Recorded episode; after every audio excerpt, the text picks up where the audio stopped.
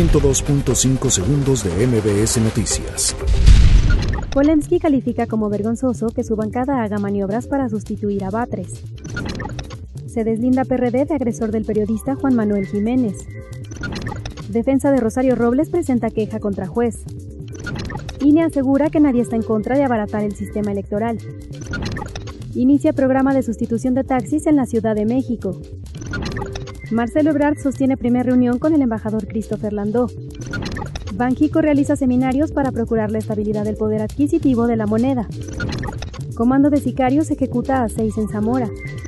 Decomisan 300.000 dosis de droga durante los primeros meses del 2019 en Veracruz. Destituyen a director de prisiones de Estados Unidos tras muerte de Epstein. 102.5 segundos de MBS Noticias.